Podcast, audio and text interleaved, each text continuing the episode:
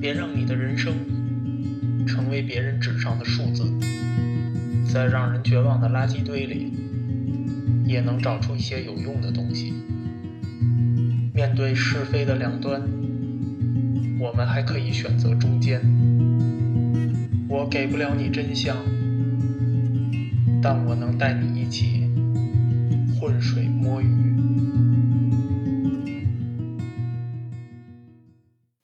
浑水摸鱼的听众朋友们，大家好，欢迎你收听本次节目。今天呢，我们要聊一聊著名的关于罗斯柴尔德家族的阴谋论。据这个阴谋论的笃信者说呀，几乎全世界的国家、政府、国际组织、金融机构，实际上呢，都被控制在一个家族及其爪牙，或者他们的合作伙伴，或者他们的跟班手里。他们呢，就通过自己这个庞大的网络或者组织来统治我们这个世界，而一切我们认为是突发性的事件，实际上都是他们在下的一盘大棋。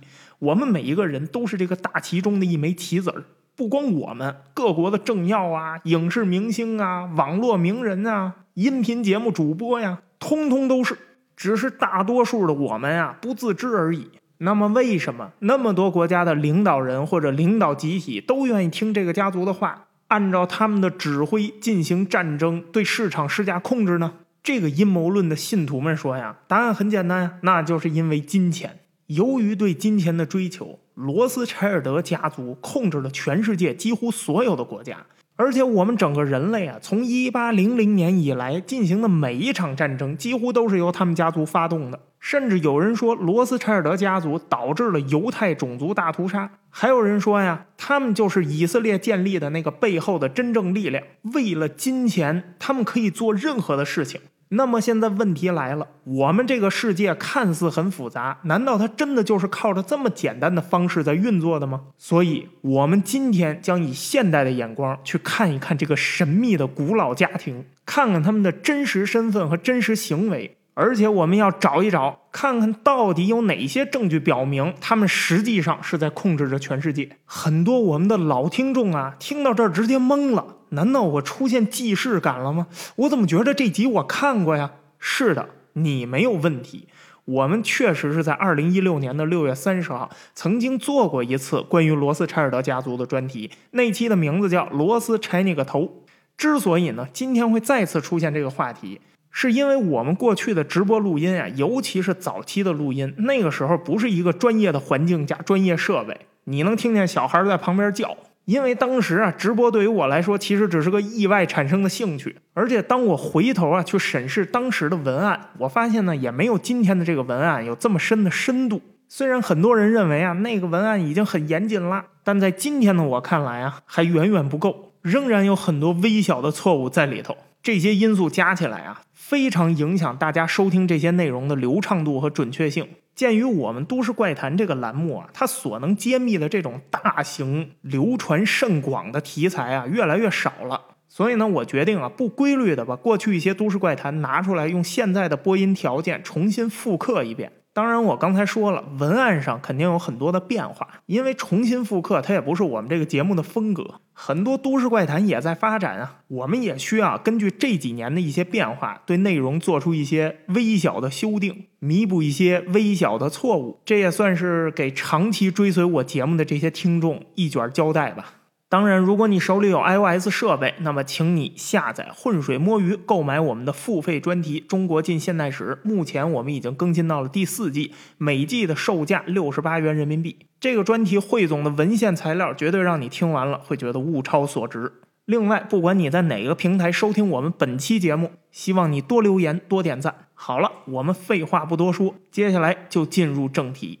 那么，罗斯柴尔德家族的整个故事其实很简单。那些阴谋论者呀，没有说错，它就是一个关于钱的故事。其实这句话呢，是一个显而易见的废话。一个金融家族，它的故事如果不关于钱，难道它还关于爱情吗？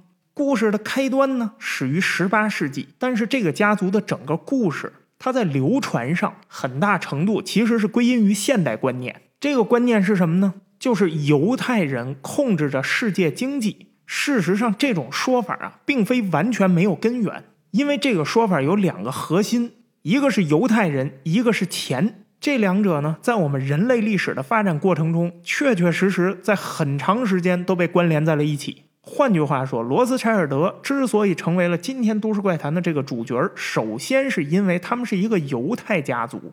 那么，犹太人到底有什么不一样吗？为什么全世界都要跟犹太人过不去呢？这话要说起来啊，那就得从万恶的旧社会说起了。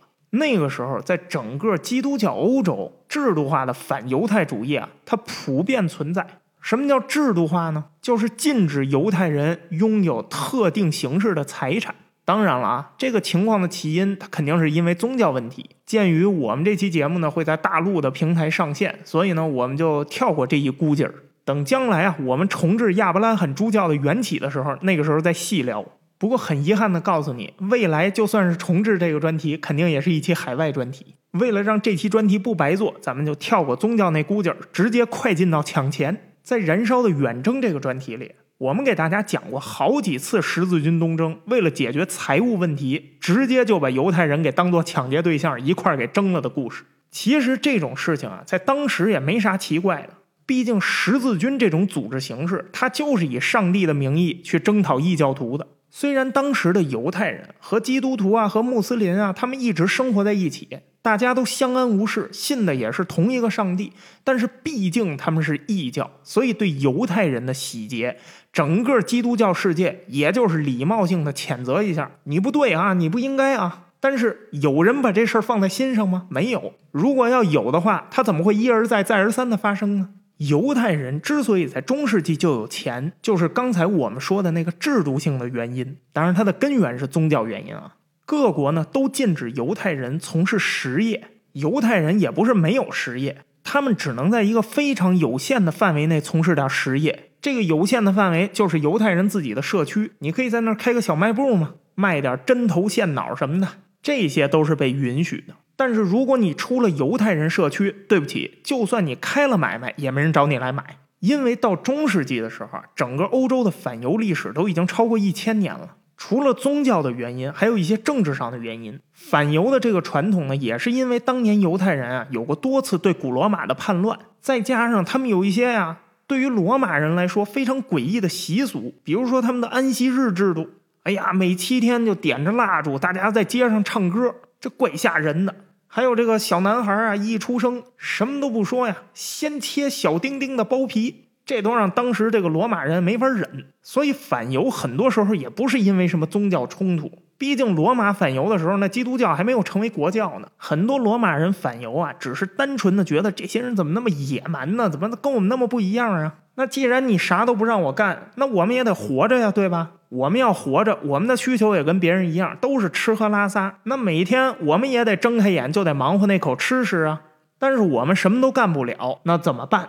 也没什么大不了的，我们就想办法找别人替我们干，不就完了吗？于是，在犹太人的社会里，投资人这个行当就出现了。投资人啊，只投资，不是说他不想干，是他不能干。他呢，就得找代理人帮他干。久而久之，犹太人里大部分人的生意就变成了纯粹的商业和金融领域的这个生意。他们在这个漫长的过程中啊，学会了如何保持金钱的流动性，轻松的转移或者隐瞒金钱。这些都成了他们当时必备的一些生存技能。虽然当时犹太人啊也觉得自己挺惨的，但是没过几百年，所有的人都发现了一件事儿，那就是犹太人有点钱的基本上都成了大老板。因为没人带他们玩，所以他们就自己跟自己玩。他们建立了非常庞大的犹太社区，而且这个犹太人之间呀互相帮助，互相传授技能，介绍生意。这个德国呢有一个说法，就说犹太人之间啊互相都是熟人，说的就是这个意思。不过实际上，在美国华裔社区里头也有一句话，叫中国人之间都是亲戚。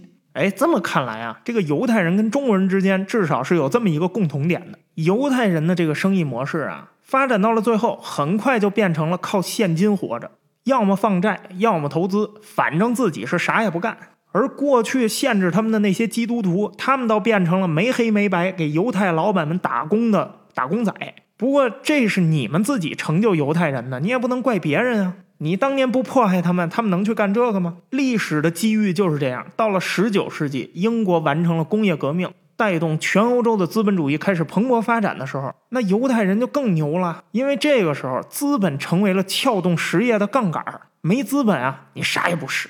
而犹太人的资本一下就找到了去处，难怪让普通人恨的是牙痒痒。而这些犹太财务专家里头最伟大的一个人，就是梅耶·罗斯柴尔德。他呢，出生在1744年法兰克福的一个犹太的贫民窟里头。这个罗斯柴尔德家族啊，在梅耶出现之前，名不见经传。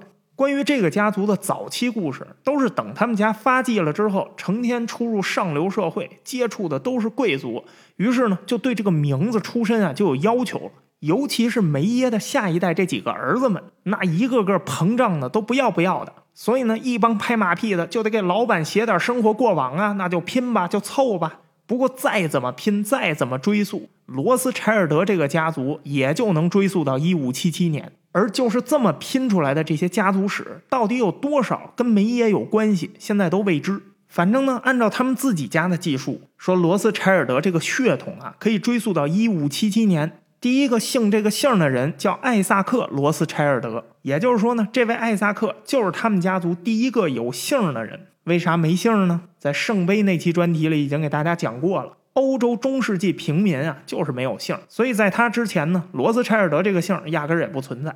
那么这个姓是啥意思呢？就是在教会登记的时候随便写的。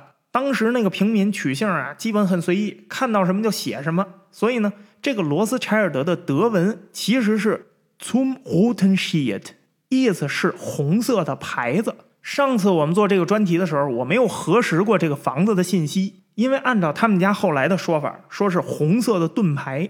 那是因为他们家后来发迹了，为了彰显自己过去还是有那么一点点和贵族的渊源的。因为他们解释啊说，他们这个姓是带文章的那种盾牌，非常刻意的加上了那么一点点贵族气息。因为 Shield 这个词啊。它两个意思都有，说牌子说盾都行。今天我道歉，我错了，我当时没有核实这个名字。红色牌子呀，指的是这个家庭居住了好几代人的一幢房子。在当时的法兰克福啊，房子是没有数字、没有号的，它就是用不同的颜色的牌子来区分的。所以红色牌子就真的是红色牌子的那个房子的意思。你看这个姓取得多随意呀！他的孙辈后代呢，也没有人去改这个姓，因为这个姓如果按照他们家自己那个解释，还是挺高贵的。尤其是当了有钱人之后，你叫个王二狗，都会被人说呀，这是家学渊源，这名字取的大道至简呀。反正你有钱，你说啥都对。更何况这个名字听起来还真像那么回事儿。他们家呢，一直都住在法兰克福附近。一百年后，也就是一六六四年，他们搬到了法兰克福的另外一个房子。这房子的名字更有趣儿，叫 Hinterfan。叫平底儿锅里的房子，这个房子呢，后来很长一段时间就成了他们家商业总部了。在他们家发迹之前啊，这房子里住了三十多个人，各种亲戚。梅耶就是在这房子里头出生的。他出生的时候，他们家族在这房子里又生活了快一百年了。关于梅耶这个人的早期生活呀，我们也知之甚少，因为他们家那个时候就是浮生中的一夜，没啥特别的，肯定跟其他的犹太家庭啊差不多，不怎么合群儿。受人排挤，在自己的社区里自嗨。不过呢，他后来的成长跟他们家庭情况有点关系。他爹阿姆谢尔做点小买卖，在这个犹太社区里开了一个小商行。这主要的业务呢，就跟所有的犹太商行做的业务是一样的，无非就是提供点贷款呀，搞点货币兑换呀。当然，它的规模呀很小。不过呢，他这个店说是商行，实际上是个杂货店，还卖别的，还卖一些古董，甚至呢还卖点稀有货币。而他爹无意间整了一个大客户，这个大客户啊，我们等会儿再介绍。我们捎带脚呢提一句，当时的这个欧洲货币系统啊，非常的混乱，很多的邦国都有自己的货币。然后呢，没过几年，可能这国家就没了，于是呢，这个货币就成了废币。但是呢，当时的铸币都是用贵金属铸造的，所以呢，这就导致有些废币的币值啊，甚至它会反而高过本币。于是呢，当时这些犹太人的银行也好，商行也好，他们有一个非常主要的业务，就是货币兑换。那么稀有货币自然也成了货币兑换的一个衍生业务。所以呢，又从这个衍生业务里头衍生出了一些什么古董交易。所以呢，当你听到这个时期银行的货币兑换业务，你必须要知道它的业务范围其实还包括稀有货币。因为有了这个大客户啊，这个阿姆谢尔啊，觉得自己的格局啊都不一样了。所以等这个梅耶稍微长大了一点以后，他觉得我也是有本地大客户的人了，需要格局，格局必须要大。那做银嘛，要的就是格局。所以呢，就想让这个梅耶呀接受一点正规的银行训练。幸运的是，你说你想干点别的不好办。但是你想进银行培训，那太容易了，因为当时的银行全是犹太人开的，是犹太人就是自己人。可是这么多选择，咱找谁学呢？这个问题也不用头疼，找亲戚就行了，反正犹太人互相之间都是老铁。于是就在亲戚的帮助下，梅耶成为了雅各·沃尔夫·奥本海默的学徒。奥本海默他们家三代银行家。在汉诺威呢，有一间银行，但是规模也不是很大。不过呢，它的业务非常的全面，最重要的是它很正规。阿姆谢尔送梅耶去学习的时候，他才十三岁，在奥本海默的银行里头学习了六年，学到了非常多的金融知识，学会了外贸和货币兑换，而且人聪明，奥本海默也非常器重他。十九岁的时候，也就是一七六三年，他就回到法兰克福了。他回到法兰克福之后呢，他非常的谦虚，他知道自己家这个商行啊，虽然有大客户，但仍然很小，而且自己家这商行啊不是特别的正规。为了让这些客户放心，自己家得先搞得比较正规一些，这样的话才能巩固住那些大客户啊。他们家过去啊是以放债为主，稀有货币交易呢只是他们的业务之一。他回来了以后，他发现这稀有货币这个交易是一个非常好的生意，因为法兰克福这个地方有独特的地理位置，它交通方便，所以做货币兑换有天然优势。最重要的是，这个业务那些大客户都感兴趣，为啥呢？你想想啊。那个时候，一般老百姓他有货币兑换的需求吗？那时候又没火车，又没飞机，随便出个门都得走好几个月。一般人他就不出门了，他肯定没有兑换的必要。有这个需求，他不是商人就是贵族。梅耶呢，精力充沛，机灵，最重要的是这个人很有魅力，又聪明。他呀，就以这个业务为契机，开始广撒网去找那些有钱的客户，尽可能的跟贵族交往。他知道，如果想要做大呀，人脉是最重要的。格局嘛，而就在这个时候，他们家过去的那个大客户啊，突然就牛逼了。他家的这个发源地和居住地法兰克福，今天是黑森州的第一大城市。而在过去呢，黑森是神圣罗马帝国里头的一个伯国。什么叫伯国呢？就是他的最高统治者，他的爵位是伯爵。那么聪明的小朋友啊，现在请你来猜一猜，如果最高统治者他的爵位是公爵，那么这个国家叫什么呢？对啦，叫公国。那么聪明的小朋友啊，现在请你再猜一猜，如果最高统治者是国王，那么这个国家叫什么呢？对啦，叫王国。那么聪明的小朋友，现在请你再猜一猜，如果最高的统治者是皇帝，那么这个国家叫什么呢？又猜对啦，叫帝国。真无聊，这个梗我今天一下就玩的有点腻了。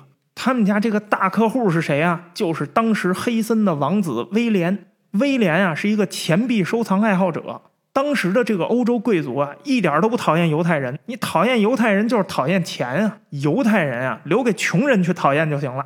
当时呢，他年纪不大，就比梅耶大一岁。找这个阿姆谢尔买东西的时候啊，大概就是十五六岁。但是那个时候他没有继位，没那么多钱，所以阿姆谢尔这种抠搜的犹太人啊，就很对他胃口。他能搞来一些稀有钱币，还不用花太多的钱。于是呢，一来二去，这俩人就这么勾搭上了。这就是阿姆谢尔的大客户。虽然说是没啥钱，那他肯定也比一般的客户豪迈多了。他毕竟是个王子啊，所以呢，阿姆谢尔非常的重视这个客户。不过呢，你也别多想。这两个人的关系呢，也不是说后来罗斯柴尔德家族那公关文里头说的，说他们俩结成了挚友。当时这个威廉啊，他跟整个法兰克福的古董商人、犹太商人都有交易，所以他们俩顶多算是认识。他们家呢，只是威廉诸多的供应商其中之一罢了。再扯句闲话，黑森这个家族的人非常的多，在全欧洲都有很多的分支，而且这个家族今天也还在。他们是德国最大的麦当劳加盟商。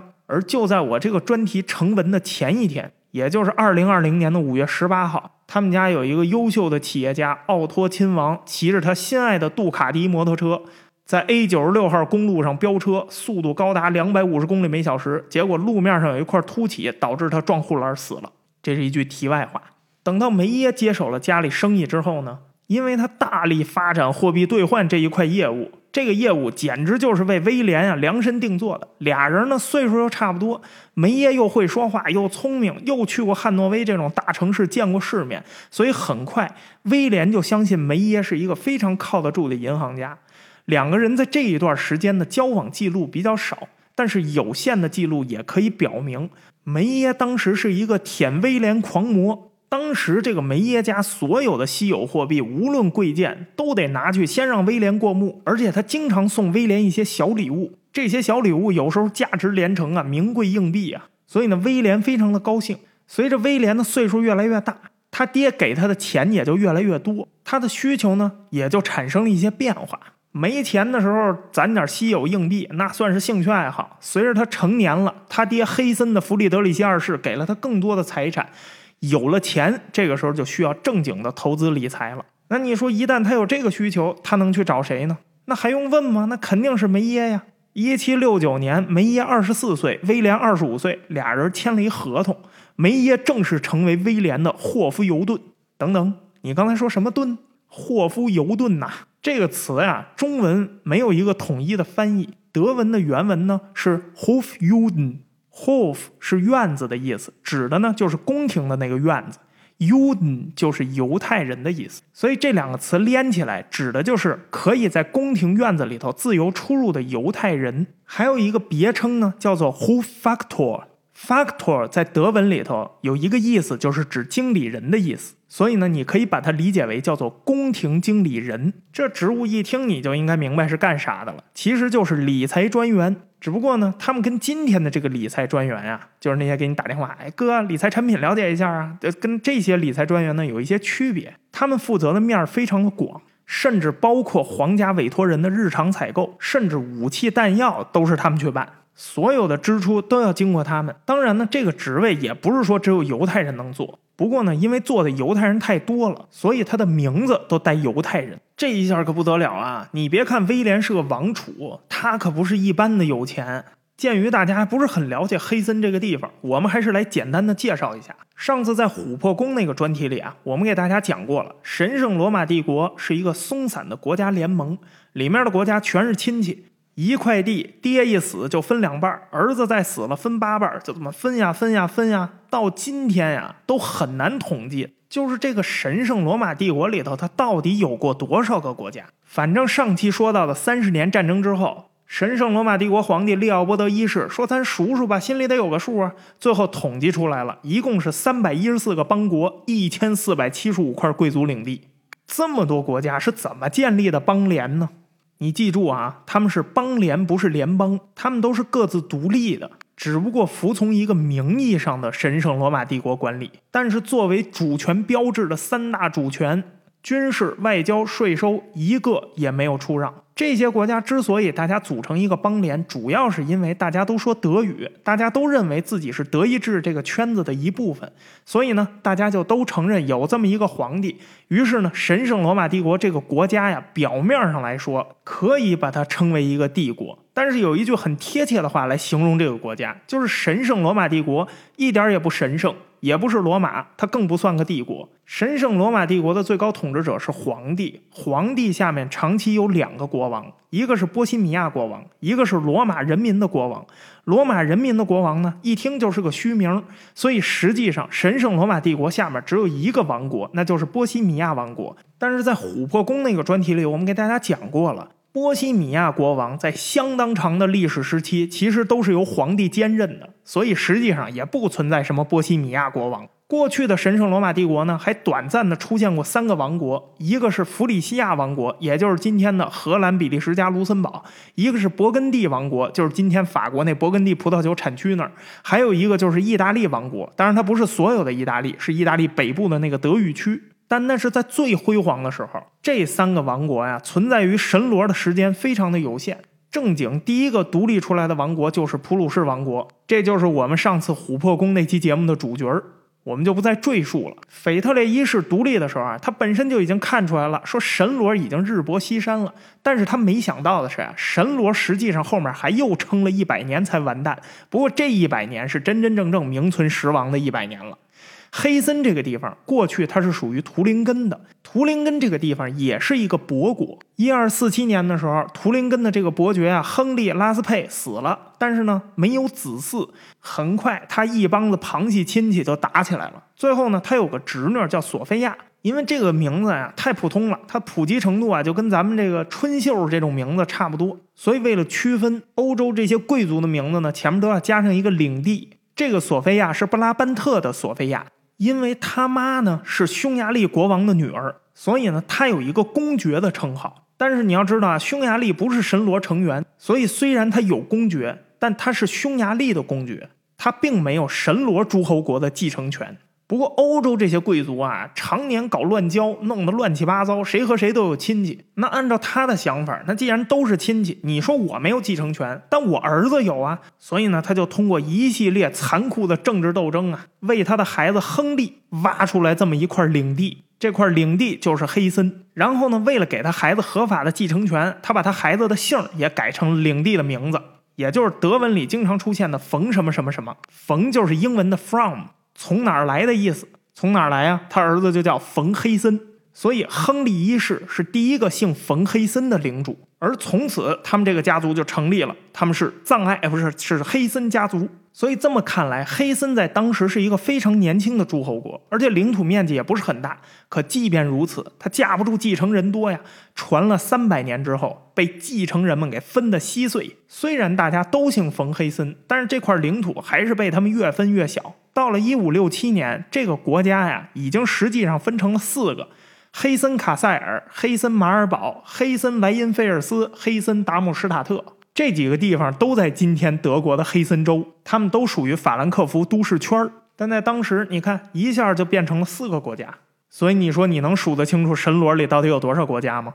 后来呢，这黑森马尔堡啊，跟黑森莱因菲尔斯都因为生育能力跟不上，绝嗣了。所以呢，他们的领地只能由他们的亲戚来继承，这就导致呢，马尔堡并入了黑森卡塞尔，黑森莱因菲尔斯并入了达姆施塔特。哎呀，一想到这儿啊，就不得不说呀，我生育能力这么强，我就没有领地，他们这帮废物有那么多领地，但是生不出来。你说这事儿闹的，早知道你不行，我来呀！哎，怎怎怎么说串了啊？于是呢，黑森实际上分成了两大块儿，达姆施塔特呢，后来变成了黑森公国。我们刚才说的那位撞死的奥托亲王啊，就是这个黑森公国的后代。他们的这个领地啊非常小，基本上在后来就没什么存在感了，就是混吃等死的老贵族家庭。那个能作的，并且对世界历史进程产生了影响的是黑森卡塞尔。后来呢，法国大革命了，为了肃清内忧外患，开始对欧洲旧势力开战。威廉呢，也在这个时候继位了。继位了以后，他就是威廉九世。他呢就跟着神罗其他的诸侯国呀一块儿参加了反法同盟，但是因为力量太弱，不光没打赢，还被这个法国呀抢了莱茵河东岸领土。这一段故事的具体内容，请听《自由与毁灭》的第十三期和第十四期。从这儿之后啊，这个威廉九世就有心理阴影了，他就公开表示，以后啊我们就保持中立了，不再惹这个法国了。你们要再组织反法同盟，你们也别叫我了。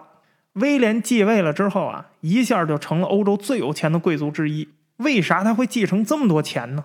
因为我们刚才说了，黑森这个地方在神罗的地理位置特别的好，它的境内呢有莱茵河和美茵河，又有法兰克福这样商业发达的大城市，所以整个黑森啊，手工业、贸易、商业都非常的发达。这就导致威廉九世继承的遗产是欧洲当时最大的财富之一。这一下，梅耶罗斯柴尔德可嗨了。有了钱，你就得打理。首先，你得确保这些钱不能贬值，然后就是确保这些钱得增值。怎么增值呢？很简单呀，交给我投资才能增值。于是，威廉九世的巨大财产为罗斯柴尔德提供了非常好的发展契机。梅耶和威廉九世的关系也越来越牢固。有了这么大的委托资本，那么罗斯柴尔德的商行再也不是一个小店面了，而是一家巨型投资银行。罗斯柴尔德的王朝就这么就开始了，而且不得不说，梅耶在投资领域的眼光非常厉害，他真的实现了财产增值。于是呢，威廉九世在一八零一年正式任命罗斯柴尔德为自己的全权财产监督人，而一八零一年，两个人在这个时候已经合作了三十多年。在这期间呀，梅耶一共生了十个孩子，五男五女，他的生育能力就很出色，跟我一样很强。最后一个孩子是一七九二年出生的。到了一八零一年的时候，他前三个男孩都已经成年了，都开始在自己家做事儿了。老大和老二都留在德国，只有这个老三比较有想法。他就是内森·罗斯柴尔德，也就是后来罗斯柴尔德传奇的缔造者。他的故事呢，得从拿破仑战争说起。自打拿破仑崛起了之后啊，对这个威廉九世保持中立的态度很满意。一高兴就说，当年反法同盟里头有好多神罗的选帝侯啊，就是有选举这个神圣罗马帝国皇帝资格的那个国家。要我看啊，这些人都不好。他们组织反法同盟嘛，他们怎么会好嘛？这些人通通都没有资格选皇帝。你才有资格，因为你老实，所以他直接就宣布黑森成为选侯国了。威廉九世直接成为选帝侯，有资格去选神罗皇帝了。不过呢，这话也就是说说，因为说这话的时候是一八零四年到一八零六年，拿破仑就宣布神罗解散了。不过这个威廉九世他真的对拿破仑忠心耿耿吗？当然不了，他好歹也是个德意志贵族，怎么可能对拿破仑看得上眼呢？这不是实在没办法了吗？人家兵强马壮，随时都能灭了自己，所以表面上他只能臣服于拿破仑，而实际上他在背后一直在搞小动作。在整个拿破仑战争期间啊，拿破仑知道他很有钱呀，老管他要钱。结果他说我没有钱，甚至把账册向拿破仑公开了。拿破仑一看账上确实没有什么钱，钱去哪儿了呢？钱当然是通过罗斯柴尔德家族做了手脚。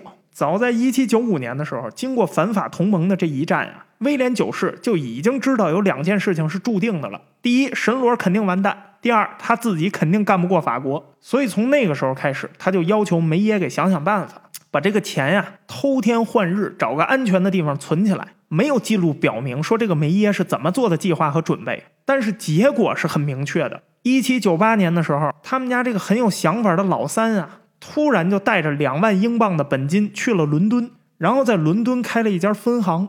从此之后，威廉九世的资产开始不断的变现，然后不断的流入到了伦敦内森管理的那个分行里头。而这笔钱为英国参与组织葡萄牙和西班牙的反法运动提供了大量的资金。威廉九世就是这样在动手脚的。不过说到这儿呢，我之前在喜马拉雅上听过一个讲欧洲史的节目，那位史学家主播呀说威廉九世是个软骨头，是德意志的叛徒。我只能说叛你个头啊！说威廉九世是叛徒的，你得先首先回答一下，后来半岛战争的钱是哪儿来的？如果没有这个半岛战争，就不会有第五次反法同盟，拿破仑就不会撤出西班牙，法奥就不会结成同盟，俄国也就不会参战。而这一切可以说很大程度上都是因为在一七九八年威廉九世让罗斯柴尔德他们家做的这一系列小动作开始的。当然，这里面最大的受益者是内森·罗斯柴尔德。他当时在英国是一个新兴的银行家，因为他手里掌握着威廉九世的巨额资产，所以呢，他就开始利用这笔钱做投资，迅速的发展了自己在欧洲和英国的财富和声望。没过多长时间，他们家的财富就超过了他们的恩人威廉九世。他到底做了啥，让自己的资产增速这么快呢？因为这笔钱呀，不能留着。留着就会被拿破仑查到，所以你就得必须把它花出去。但如果你投资了实业，那么还是会被查到，因为你得进原材料，你得卖商品啊。你一进原材料，一卖商品，自然就能查到你的资金来源了。所以呢，内森就动了个脑子，给这笔钱找了一个最安稳的去处，就是买了英国的国债。实际上这么说也不严谨，应该叫啊，把钱借给了英国王室，资助英国在半岛战争中。帮助西班牙和葡萄牙同拿破仑作战的英国军队了。这儿呢，咱们还得再介绍一下当时的债券系统。当时的国家公债啊，远远没有今天的债券系统那么复杂，基本上就一类战争债券。当然，也有一些债券是基础设施投资的，但是总体来说呢，这类债券很少。战争债券非常简单，其实就是一个主权存续对赌。举个例子来说，后来日俄战争的时候。两个国家都跑到伦敦和巴黎去发行这个战争债券，这明显就是对赌债券啊！显然就是赢了会所嫩模，输了下地干活。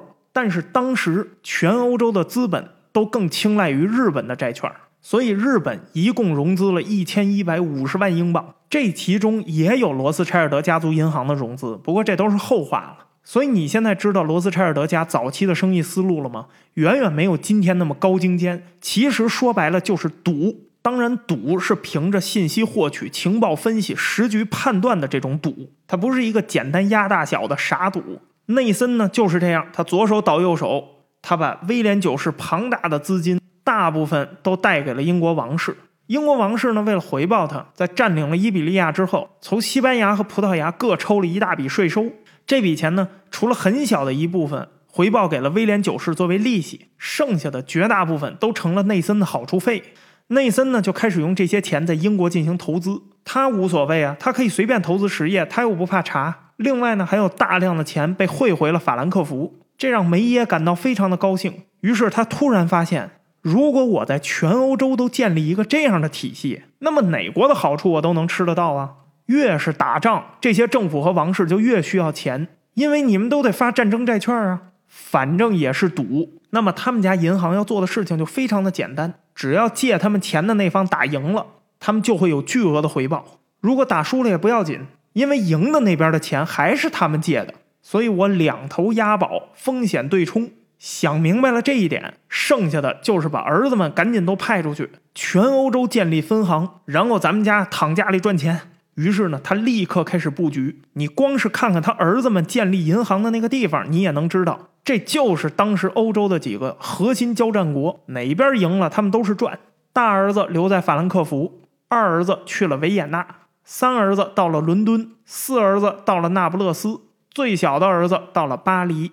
威廉九世对他们家的这种行为完全知情，但是这个时候他没有精力去管这些了，他只能眼睁睁地看着他们家用自己的钱去生钱。为什么没有精力去管了？拿破仑当时没有发现威廉九世做的这些手脚，所以呢，一八零四年还给这个黑森卡塞尔升格成了选帝侯国。威廉九世因为成了黑森选侯国的第一个国王，于是他就改名叫威廉一世了。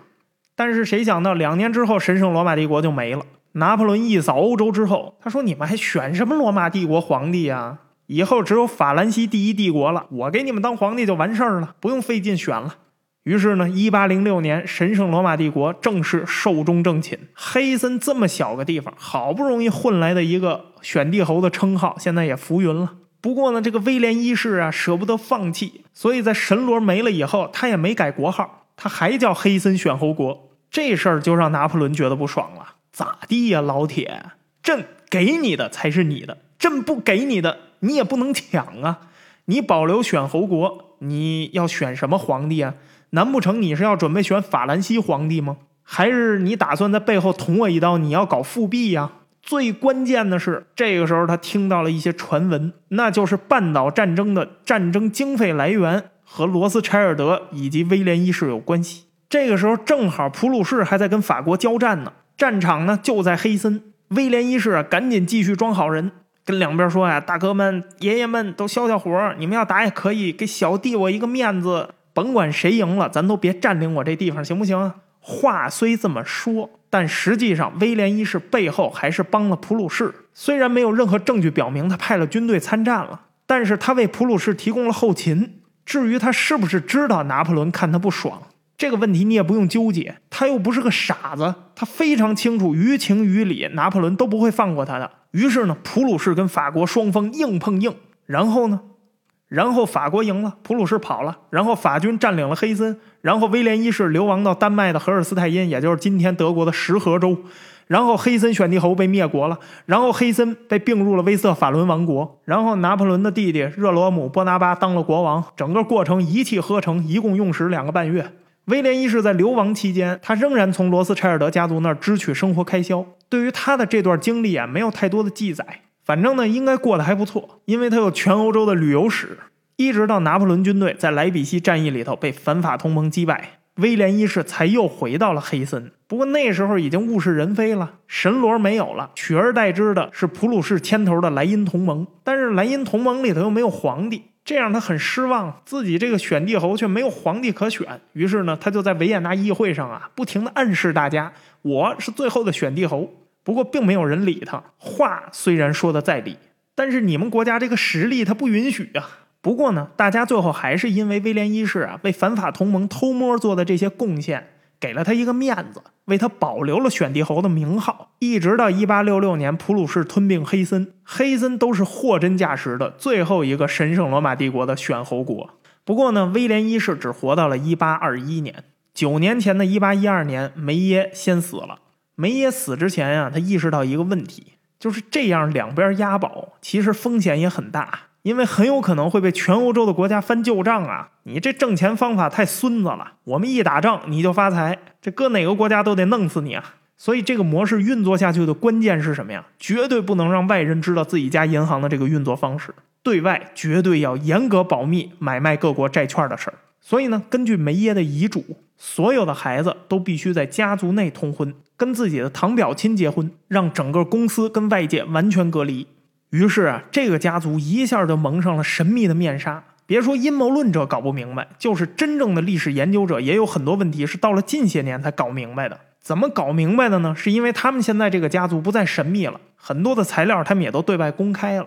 不过在当时看来，如果把罗斯柴尔德家族的财富都汇集起来，那可以说是整个欧洲财富的顶峰，超过了欧洲所有的王室，因为他们的钱太多了，多到足以能够平衡所有国家的国债跟汇率关系了。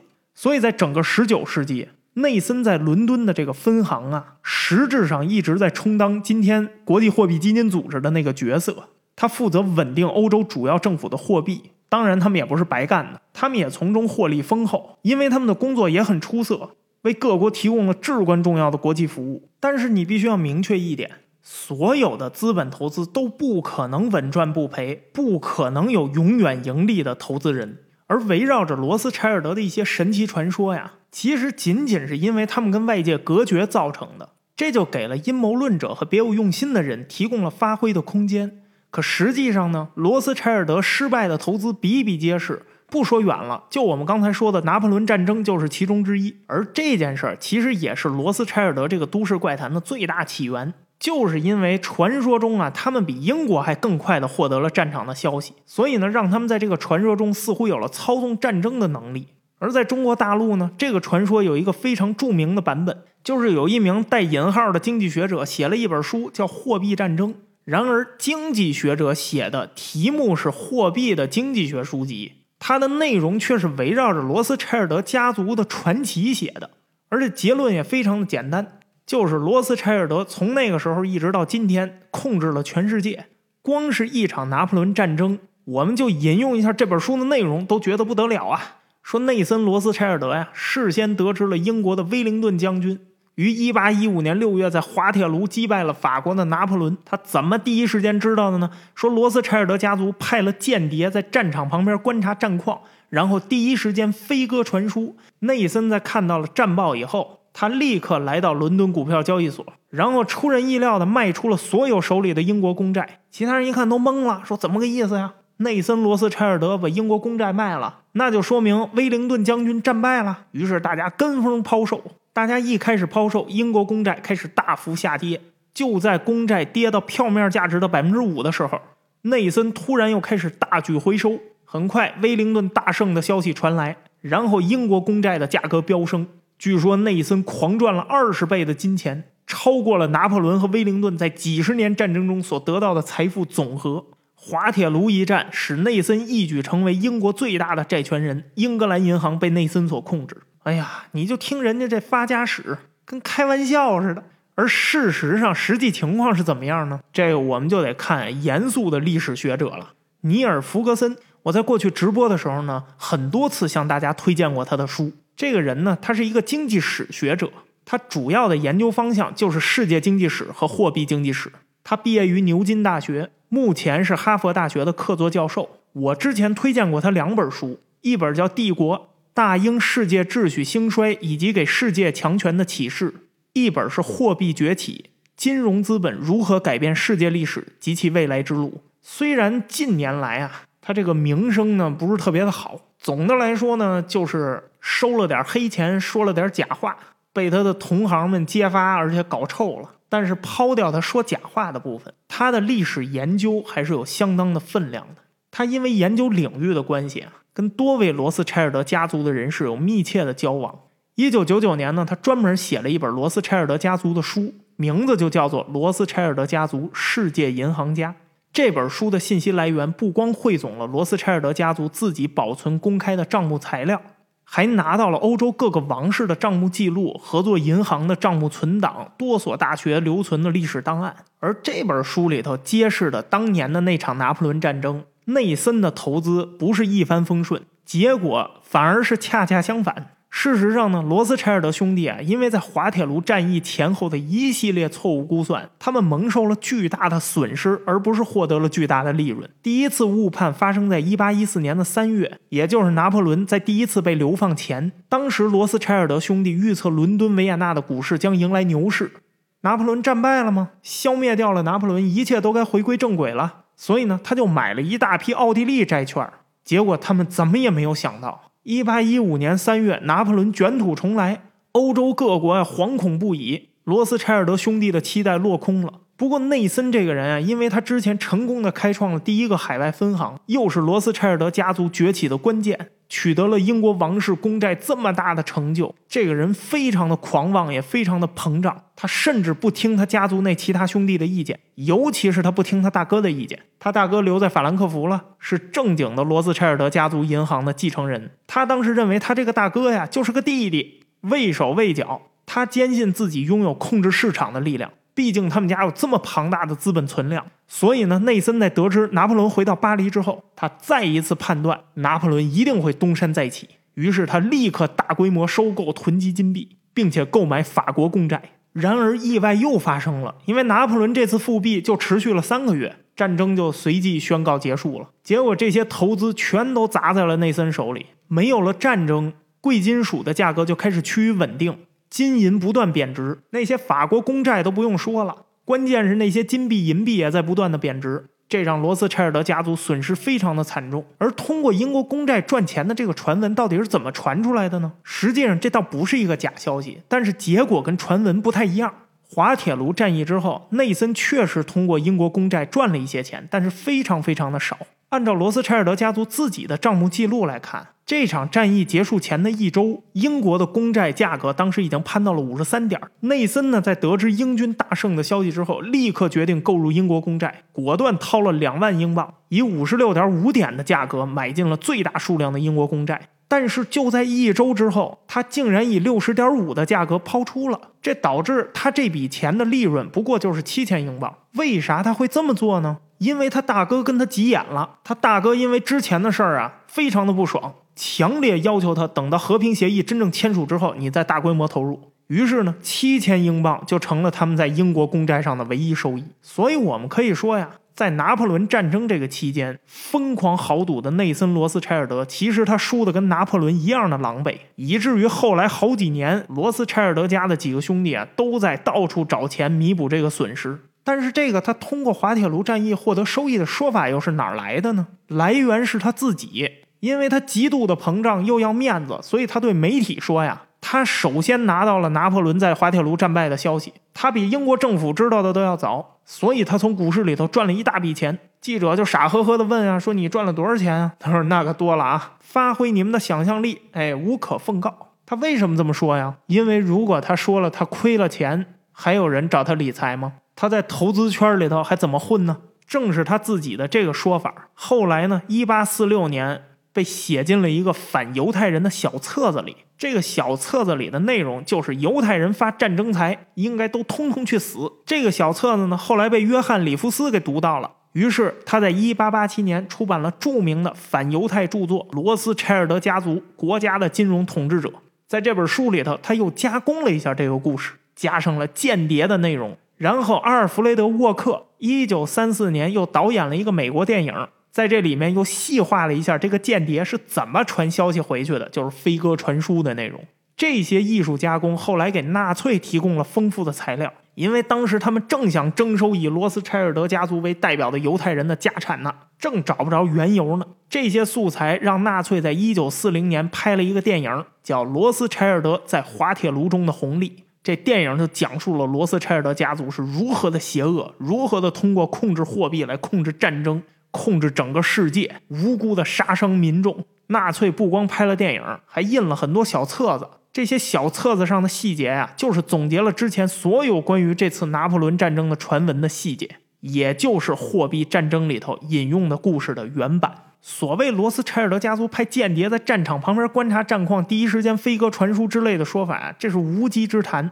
内森在英国确确实实是属于很早就获得战报的人群。但他实际上是通过政府的关系，他比其他的投资人获得的消息更早，但是也没有早过英国王室、英国政府和英国军方。不过呢，你也千万别觉得，哎，这个故事说明了内森这个人言过其实嘛。不，恰恰相反，他是一个真正的投资人。一个真正的投资人必须具备什么素质啊？绝对不能受之前投资失败的困扰，不能背包袱，这样会影响你的判断。所以，即便捅了这么大的篓子，他在一八一八年还是做了一笔非常重要的战略融资，他为普鲁士政府提供了五百万英镑的贷款。你千万不要小看这五百万英镑啊，这基本上又是一次豪赌。因为当时整个罗斯柴尔德家族的总资产加起来都没有超过六百万镑，这个豪赌也是看上了普鲁士作为未来强国的潜力，毕竟是干趴下了拿破仑的主力。而这笔投资为罗斯柴尔德家族和普鲁士建立了非常牢固的合作关系。你想想，如果你是普鲁士，当时欧洲最大的银行家倾家荡产给你贷款，你会不会觉得这是真哥们儿？而事后也证明，普鲁士也确实对罗斯柴尔德不薄。在德国统一了之后，基本上所有的基础设施建设都找他们融资贷款。不过呢，这已经是一八七一年以后的事儿了。那个时候，内森都已经死了快四十年了。而且呢，也不光是普鲁士这个家族，因为长期两头押宝，资金量又非常的庞大。其实，所有的国家政府都和他们关系非常的好。那么自然而然啊，所有的战争也都会找他们贷款，因为没有人能提供这么庞大的贷款，所以很快他们的财富在一八七零年就达到了八百四十万英镑。这个钱放在今天是多少呢？二零二零年的今天不多不少，刚好是十亿英镑。有人一听，怎么才十亿英镑啊？对你没听错，就这么多。所以说呢，这笔钱在当时足以成为全欧洲最大的银行。可你要说他们家有没有大到能控制欧洲各国政府的级别？就是说靠着十亿英镑控制全世界，想让谁打仗就让谁打仗。况且盈利模式还全都是对赌，就根本就谈不上对时局有任何的控制能力。你说这样的家族就能控制全世界？你是不是想的有点多了？一家银行做的再大，它也比不了国家呀。一八七零年，英国的年 GDP 已经接近两亿英镑了，按现在的汇率算，也两百多亿英镑了。那欧陆上大部分国家都已经完成或者已经开始了工业化，所以你这个家族银行就算再有钱，也只能作为银行的角色，你不会再有什么其他的作用了。再说了，全世界也不止欧洲，十九世纪末二十世纪初，世界的金融中心啊，已经开始缓慢的发生转移了，转到哪儿去了？转到美国去了。你要真想控制全世界，那你得先控制美国才行啊。可真实情况却让人大跌眼镜。罗斯柴尔德家族竟然完美的避开了美国的崛起，还莫名其妙的帮着美国的一个银行背了一笔破产的巨额债务。一八三六年到一八三七年是美国的金融危机，罗斯柴尔德家族认为这是一个抄底美国的好机会，但怎么抄呢？还是老规矩，抄债券。于是他们就真的开始注资一家美国银行，然后呢，通过这家银行大量的收购各州政府的债券。结果谁成想，好死不死，一八四一年这银行扛不住，它破产了。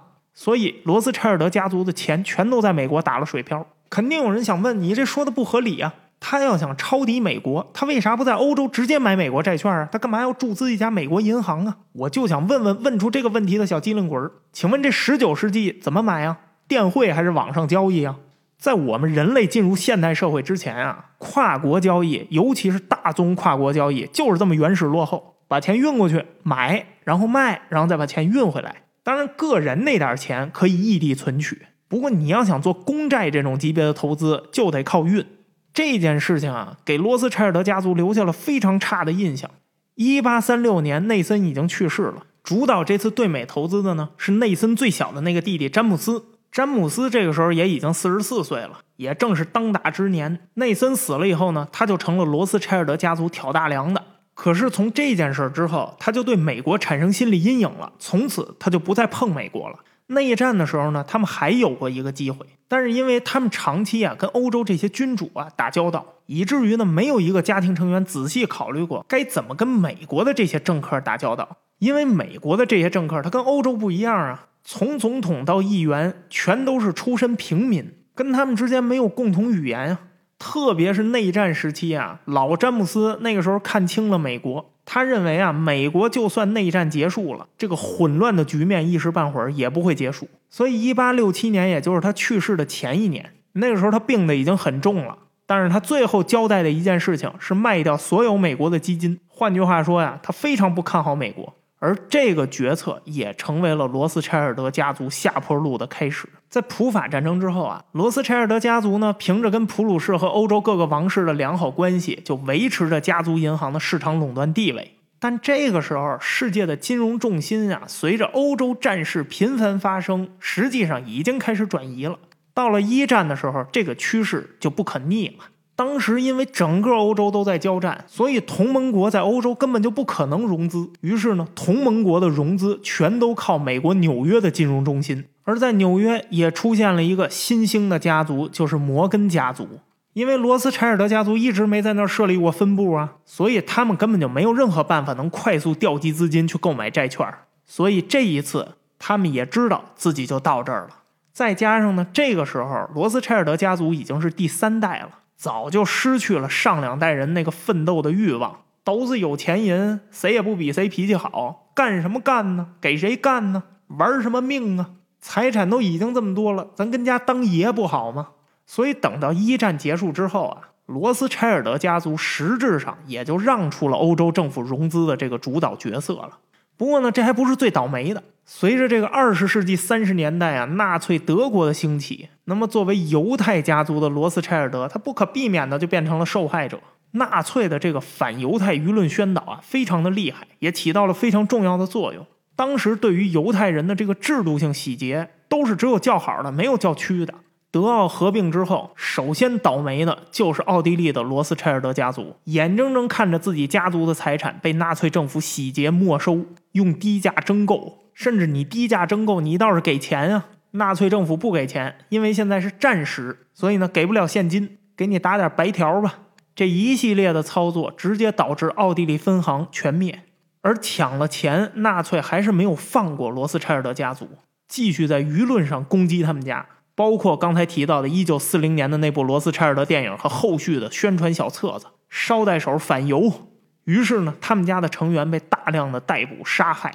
好不容易挨到二战结束了，但是罗斯柴尔德家的机会再也没有了，因为在一战和二战中的损失啊太过惨重，大部分在德国、法国、意大利的资产都被摧毁了。法国的办公室后来二战之后被国有化了，因为这个戴高乐啊也是个狠人呐，所以作为犹太家族受到的这个纳粹的打击啊是非常惨重的。唯一保全下来的呢就是英国的总部，但是欧陆上的家族势力基本上就灭了。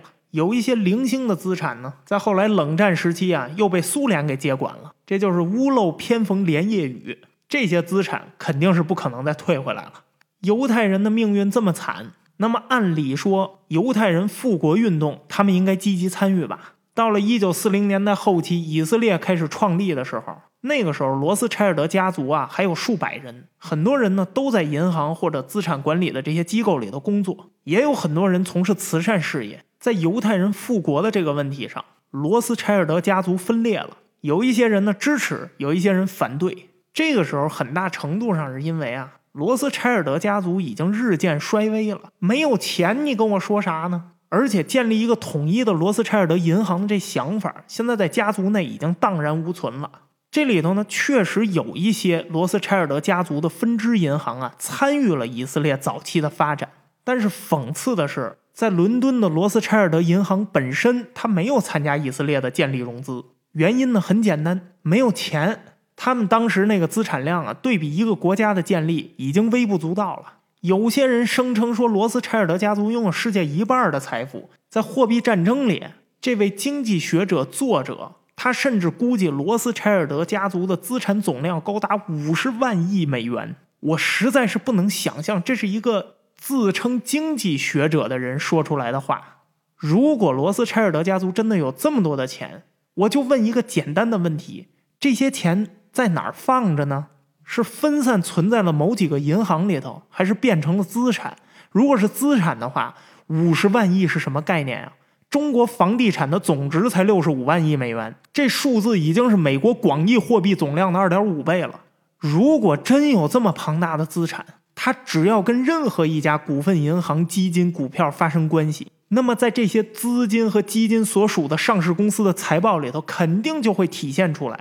然而，我们在全世界范围内竟然没有发现任何有如此庞大资产的迹象，这也太神奇了吧！当然，有一些对经济学不是特别了解的朋友肯定会说呀，他们家是私有化银行，那存在自己家里你也不知道啊。这个话呢，总体来说没有说错，你我是不可能知道。但是，无论这家银行在哪儿，那么作为这么庞大的金融实体，它的所在国都一定知情啊。而且，如果有如此庞大资产的国家，那为啥我们一点都看不出来呢？我相信哪个智商正常的国家也不会放弃这么大的一笔税收吧。当然，你可以说这个国家是美国，但很可惜，到目前为止，罗斯柴尔德家族仍然在延续1836年詹姆斯的意愿。他们在美国没有任何的分支机构，而他们其他在欧洲的分支机构也全都消失在历史的长河之中了。英国的分公司是存在时间最长的，但是因为银行的业务越来越小。所以呢，二零零三年跟法国剩余的一部分一起合并进了瑞士的罗斯柴尔德集团。奥地利的分公司刚才说了，二战的时候被灭了。意大利的分公司倒闭的更早，一八六一年经营不善倒闭了。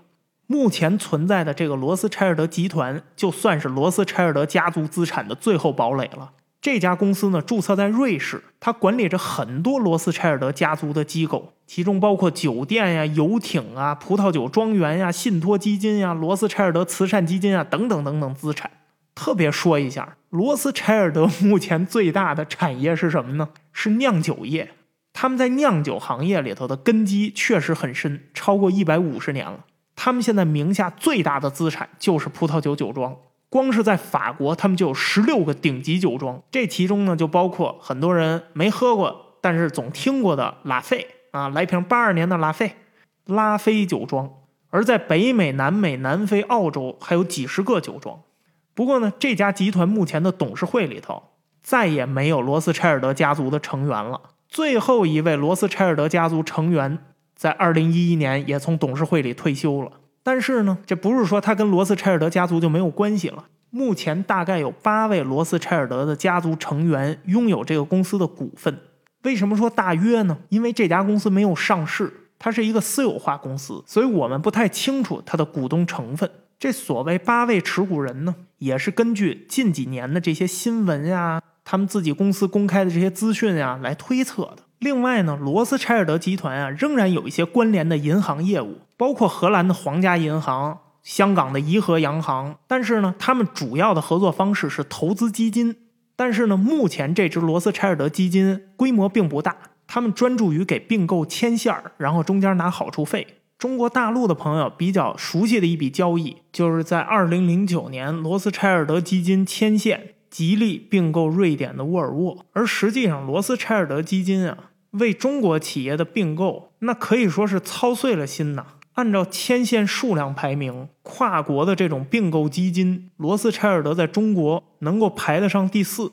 它的客户还包括联想、海尔、中远、中石化、阿里巴巴。而且它不光牵线海外并购，因为它就是专门干这个的投资基金，所以它还牵线国内并购。比如说著名的联通并购网通，也是通过这个罗斯柴尔德基金来牵线的。毫无疑问呢。如果我们看罗斯柴尔德集团，它仍然是一家大型而且非常成功的公司，它拥有数十亿美金的资产。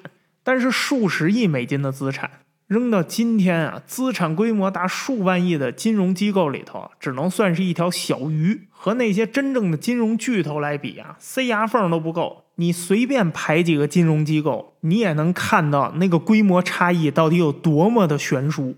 你看看德意志银行，你看看三菱，你看看汇丰、巴黎银行、巴克莱、中国工商银行、皇家苏格兰银行、J.P. 摩根这些金融机构啊，市值千亿级的比比皆是。你要真说操纵全世界，那哪有罗斯柴尔德的份儿啊？虽然我们不能确切的知道一家私有化企业它到底市值是多少，但是我们可以从税收上判断啊。另外，你别忘了，这世界上还有很多的第三方啊，在评估个人和企业的资产。比如说，福布斯二零一九年福布斯富豪榜上，现在活着的最有钱的罗斯柴尔德家族的成员杰夫·罗斯柴尔德，他的总资产是多少啊？二十七亿美元。位列八百三十八位。哎呀，一这么说，我自己都觉得飘了，好像二十七亿美元有多大不了似的。不是说这个二十七亿美元是一个很少的数字，你打死我也打不出二十七亿美元来。但是呢，我们横向的比一下，那比起比尔盖茨这样一千一百亿美元的，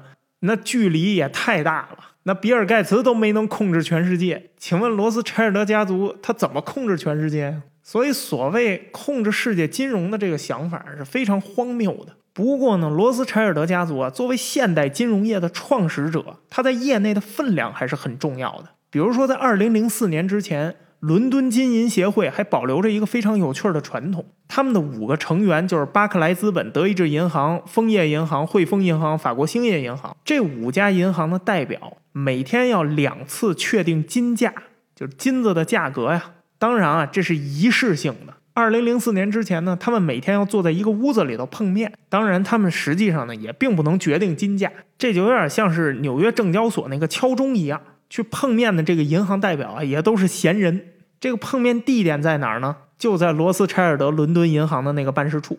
不过这是在二零零四年之前。后来呢，越来越觉得这也没什么必要了。所以二零零四年之后呢，这个仪式还在，就是每天召开两次电话会议了。而且这个会议的内容呢，也变成了业务沟通会了。所以这也意味着世界上最大的那个金融王朝的力量啊，已经成为过去时了。你可以说呢，在十八世纪末和整个十九世纪。罗斯柴尔德这个家族啊，他确实是依靠各国的政治关系，依靠着战争发展出了一个庞大的金融帝国。但是，即便在那个时候，他们也并不能决定战争，他们可以影响战争的决策者，但是这个影响力也非常的有限。因为那个时候的金融体系，它毕竟跟现在的金融体系不一样。现在你要打仗，你得考虑考虑经济问题；那个时候打仗，那纯粹就是谁借我点钱，我就把他给干了。复杂程度啊，不可同日而语。所以呢，罗斯柴尔德家族从来没有，他也不可能操纵这个世界。但是呢，钱确实是可以操纵这个世界的，只不过这个钱的数量必须要依靠国家才能完成。罗斯柴尔德家族的那点钱啊，是肯定不够用的。好了，感谢你的收听，再提醒你一下，去下载浑水摸鱼。购买我们的付费专题，感谢你以这样的方式支持我们的节目播下去。同时呢，为我们的本期节目多留言、多点赞。感谢你的收听，我们下期再见。